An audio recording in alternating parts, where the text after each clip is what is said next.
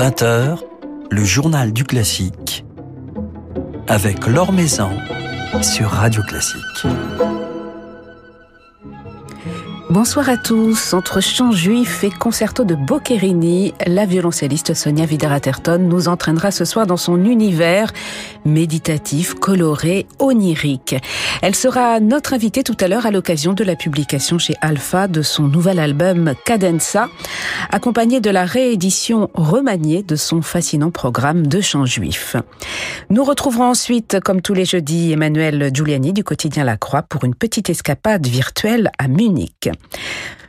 Le temps de notre tour d'horizon quotidien de l'actualité musicale.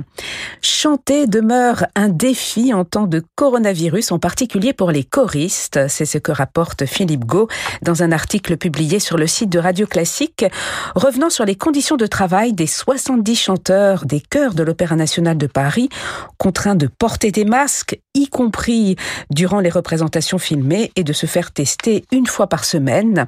Porter un masque perturbe beaucoup l'émission du chant et engendre énormément de fatigue, mais les artistes se plient volontiers à ces règles pour pouvoir travailler.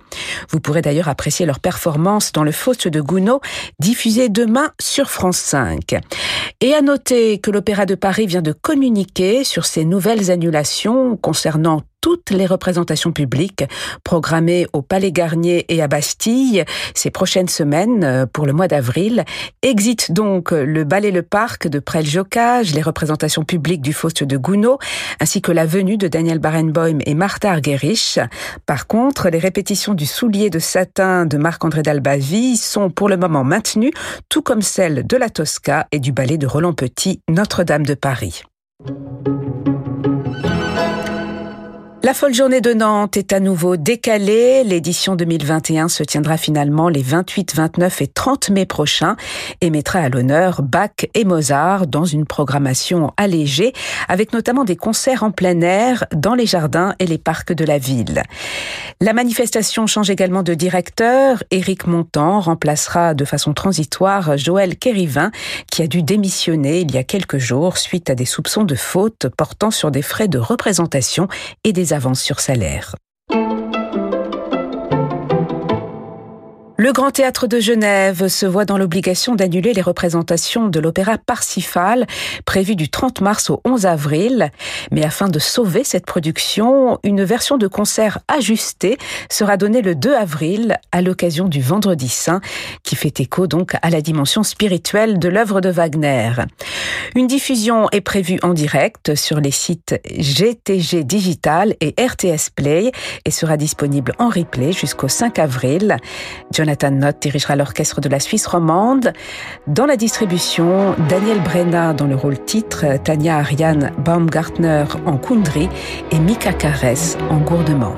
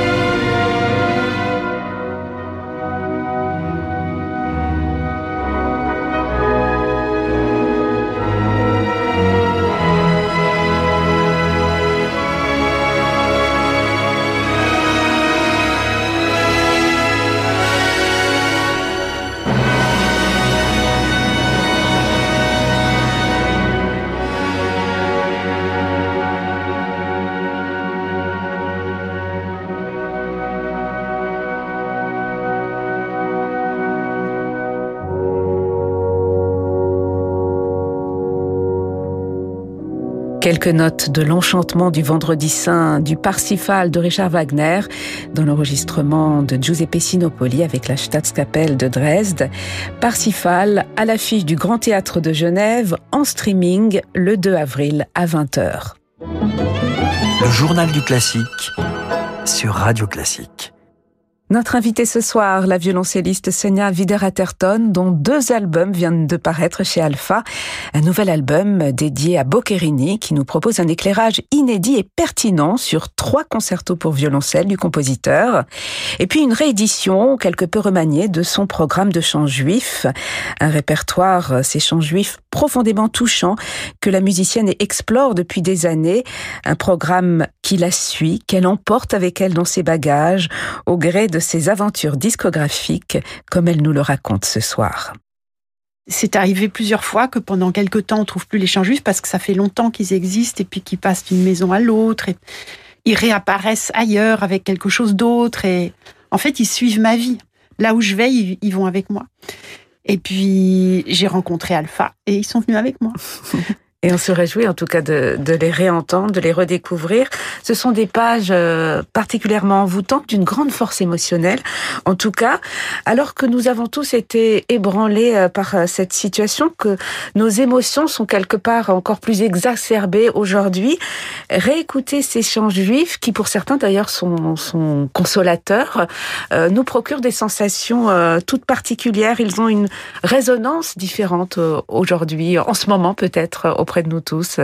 Je serais heureuse si c'était le cas, parce que c'est vrai que c'est une musique qui, va chercher ses racines euh, dans le temps lointain.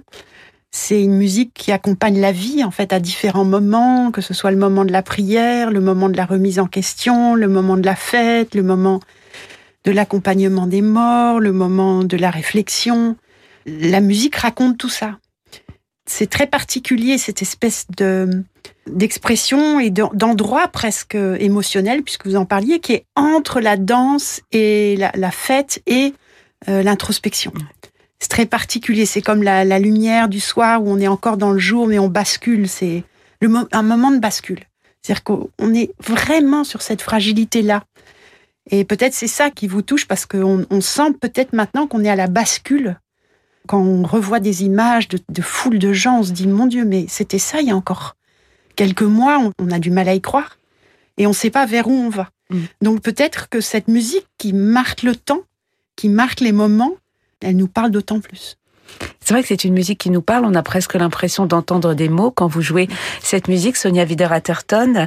Vous avez, à travers ces chants juifs, euh, développé avec votre instrument, avec le violoncelle, une expressivité toute particulière. Je crois que c'est le fait d'écouter beaucoup euh, les Razan, les, chanteurs euh, de synagogue, qui ont une, force d'expression tout à fait particulière et je dirais comme des sous-phrases, euh, oui, des sous-phrasés à l'intérieur du phrasé. C'est-à-dire qu'il y a mille petites couleurs à l'intérieur de la couleur générale. Je dirais que l'impression d'ensemble, c'est une très grande retenue, contrairement à ce qu'on peut penser. Mm. Très retenue, très intérieure, mais une densité, parce que chaque raie de lumière, d'expression dans cette phrase, elle vous fait chavirer, quoi. Mais c'est très peu. Et c'est cet art-là, vocal, que j'ai essayé d'amener dans ma course d'archet. Ce serait presque comme un outil de sculpture. Comme si tout d'un coup on avait en main un outil tellement petit qu'on se rend compte que juste en, en touchant un petit peu la pierre, hop, on est en train, on, fait jaillir une lumière qu'on ne pensait pas pouvoir voir apparaître et, et voilà. C'est peut-être ça qui nous touche tant.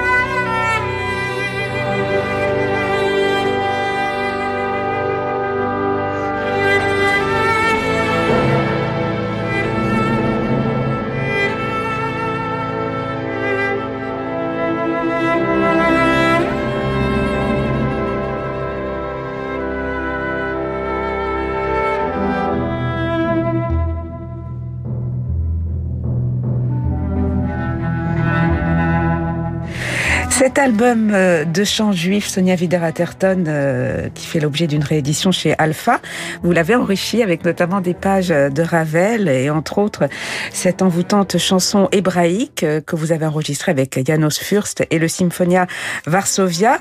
Des pages qui ne figuraient pas dans, l'album d'origine, que vous avez eu envie d'apporter comme une étape supplémentaire dans ce chemin.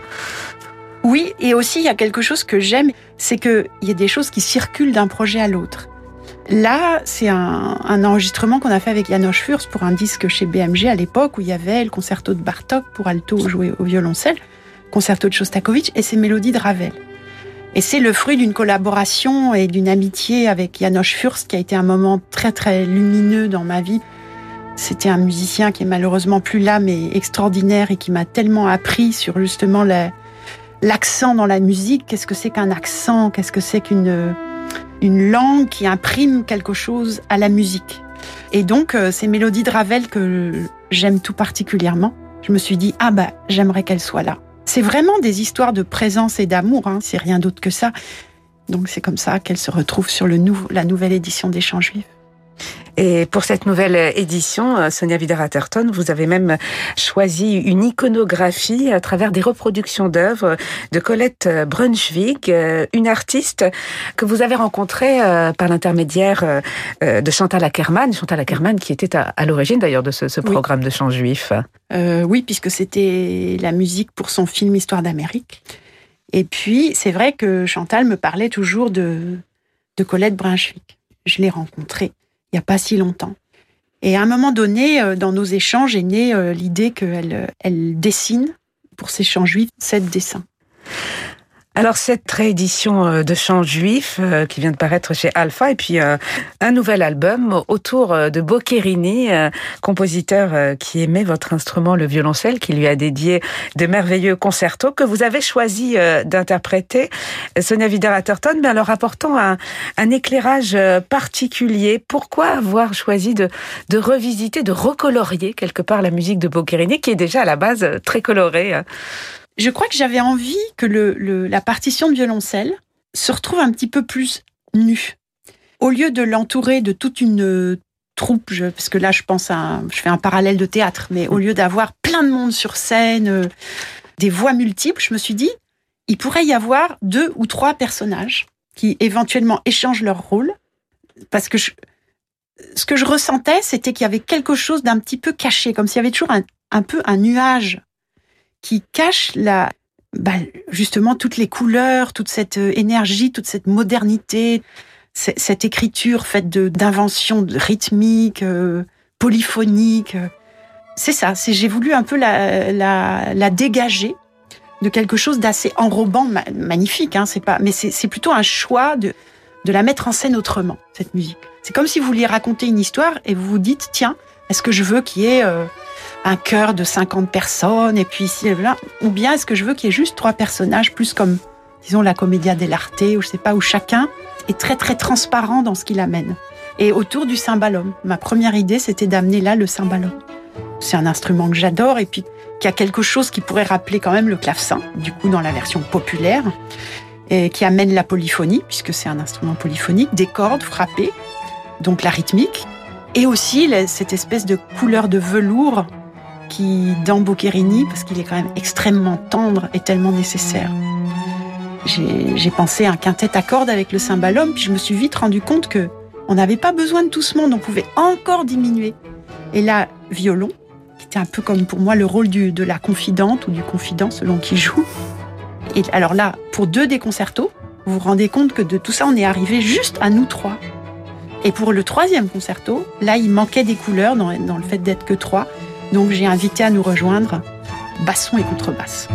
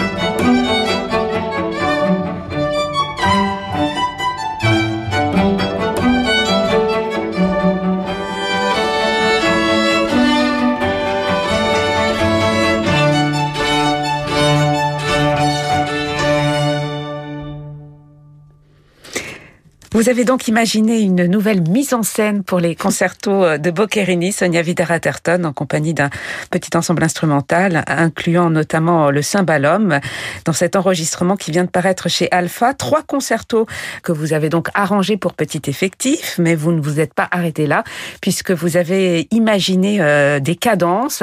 Ces cadences, vous avez choisi de, de les emprunter à des compositeurs, euh, de les écrire vous-même, de les improviser vous-même, d'aller chercher dans quelques page du XXe siècle ou, du répertoire baroque. Comment est, née cette idée Je suis partie de, l'idée qu'une cadence était un espace. On a trouvé la couleur avec euh, Françoise Rivalan, Amaryllis Billet, euh, Rémi Magnan et Robin Billet, mes, mes chers amis euh, musiciens.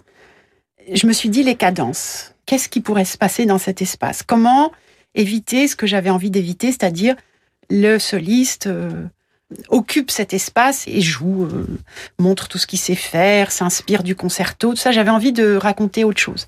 Et c'est là que l'idée des rêves m'est venue, de basculer dans quelque chose que le, mouvement du concerto, dont, dont la, cadence est issue, où est-ce que ça pourrait m'amener? Quel serait le fil que je tirerais qui pourrait m'amener à basculer vers un rêve? La première idée qui m'est venue, c'est dans le concerto en Do majeur, le premier mouvement, disons, le matériau thématique, c'est une sorte de jeu de tierces, comme ça, tout le temps. Si on l'isole et qu'on le regarde de près, presque à la loupe, il y a quelque chose de la musique répétitive. Et je me suis dit, mais c'est ça, en fait, on pourrait essayer de basculer dans une sorte de temps qui s'arrête. Et cette petite cellule, se répétant, on se retrouve dans une sorte de monde de fil glace. Et puis, un petit coup de baguette et hop, on retrouve la fin du mouvement de, du concerto et on, se retrouve dans le monde de Boccherini, donc c'est le moment du réveil. Alors, on parlait des moments de bascule et là c'est la même chose, c'est-à-dire que là, je parle de ma première idée qui était la musique répétitive. Pour une autre, je me suis dit, mais là, j'ai envie de basculer dans une procession en Espagne parce qu'il y a quelque chose dans, dans le mouvement lent de Boccherini qui m'a amené là-bas. Il fallait que le, le point de départ me, me semble être euh, l'endroit de décrochage. Et puis, hop, on bascule dans le rêve. Et puis à un moment donné, le réveil sonne et hop, on revient. Il y a toujours ce moment un petit peu de est-ce que je suis encore dans mon rêve ou est-ce que je reviens? Que musicalement on a vraiment essayé de créer. Voilà, c'est comme ça que j'ai travaillé à la construction de ces cadences. Deux albums, euh, une belle actualité discographique pour vous, Sonia Vidar-Atherton, une activité scénique euh, comme tous les artistes euh, beaucoup plus calme. Vous avez un autre programme à venir qui s'intitule La main du temps autour de Shakespeare et de Bach et en compagnie de la comédienne Charlotte Rampling qu'on espère en croisant les doigts en étant très optimiste voire utopiste découvrir sur la scène du théâtre des Bouffes du Nord du 21 au 24 avril ou plus tard euh, ou, ailleurs. C'est un spectacle que vous, avez, allez créer ou que vous avez déjà donné non, que nous allons créer. Je dirais que c'est un, un voyage entre la mémoire qui remonte doucement d'un passé euh, de nos vies et puis encore bien plus ancien et qui vient à la rencontre euh, de sonnets de Shakespeare. Et ça, c'est porté par Charlotte Rampling et moi, je joue du bac, mais disons que dans, dans le spectacle, je suis plutôt dans le présent du bac et tout ce qui est mémoire est suggéré par une bande son. C'est vraiment comme une partition à deux, deux voix, mais pas seulement la voix de Charlotte Rampling et la voix de Violoncelle, mais aussi deux voix que sont la mémoire et le présent qui viennent se confondre euh, totalement. On espère découvrir cela, euh, pourquoi pas au mois d'avril, on ne sait jamais. Oui, oui, oui, disons. disons, mais sinon... Euh, on fait tout comme, ça il faut se dire qu'on le fait. Ça, c'est très important. Parce que ce qu'il faudrait pas que ça touche, c'est notre capacité de se préparer en croyant à 100% qu'on va le faire à ce moment-là.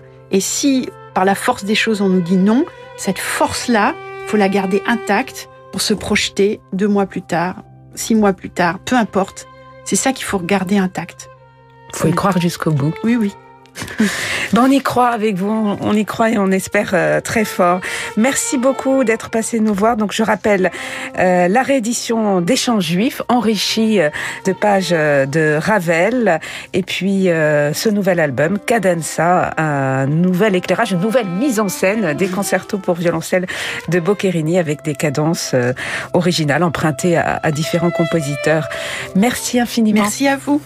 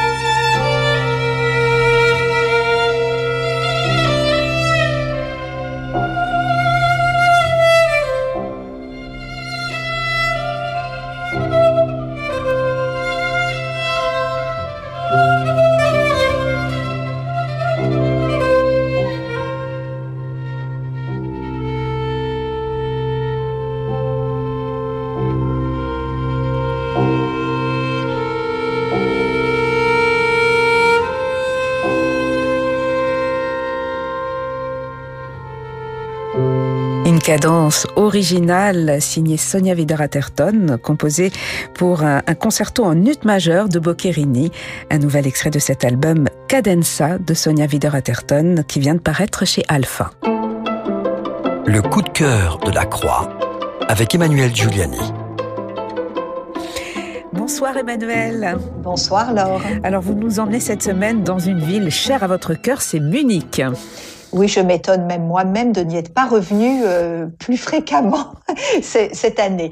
Non, pas de plaisanterie. En effet, à Munich et via le site de l'Opéra de Munich, mais aussi celui d'Arte Concert, nous pouvons voir pendant un mois la nouvelle production du Chevalier à la Rose, le merveilleux opéra si théâtral de Richard Strauss, créé à Dresde en 1911 sur un livret de Hugo von Hofmannsthal. Et c'est une nouvelle production à Munich, la scène munichoise ayant été très très longtemps occupé par une production somptueuse mais ancienne maintenant signé Otto Schenk et qui d'ailleurs a fait l'objet de ce film sous la direction de Carlos Kleiber avec une distribution absolument époustouflante.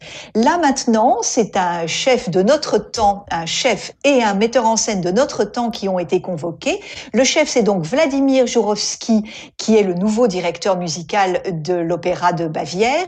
Et le metteur en scène, c'est le metteur en scène Barikowski, à qui on doit beaucoup de scénographie dans des domaines de répertoire très très varié.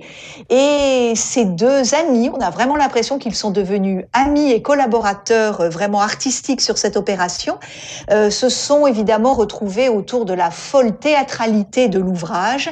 Et euh, vous le verrez, même à l'écran, j'imagine que sur place c'est encore plus vrai. À l'écran, on voit à quel point tout est au service du drame, des relations entre les personnages, du jeu d'acteur, évidemment, tout ça porté par la musique tantôt ébouriffante, tantôt drôle, tantôt poignante et si lyrique de Richard Strauss.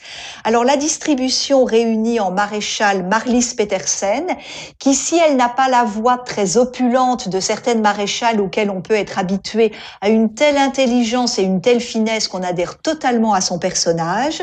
Le baron Ox, à la fois ridicule, déplaisant et quand même attendrissant, est incarné par Christophe Fischesser, belle voix et excellent comédien.